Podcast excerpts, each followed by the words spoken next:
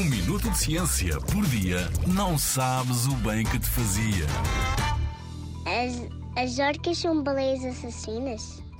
Estes incríveis mamíferos marinhos monocromáticos podem até ser assassinos, como qualquer predador topo é, já que se alimentam de várias espécies de animais.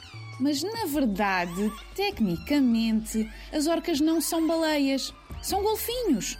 Vamos lá então clarificar. Diz-se que as orcas receberam a alcunha de baleias assassinas há muitos anos, quando os marinheiros as viam caçar baleias.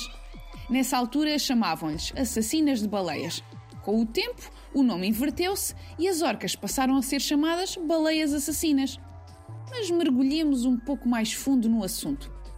Os cetáceos são um conjunto diversificado de animais que engloba baleias, golfinhos, botos e estão divididos em duas subordens: a Mysticeti, onde se encontram os cetáceos com barbas, e a Odontoceti, onde se encontram os cetáceos com dentes.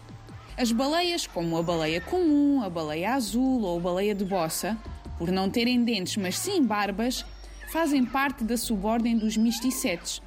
Já os restantes cetáceos que apresentam dentição, como os golfinhos, as orcas, os botos e até os cachalotes, fazem parte da subordem dos odontocetes. Mas não nos fiquemos por aqui. É que, para além das orcas serem odontocetes, ainda fazem parte da família dos golfinhos, a família Delphinidae.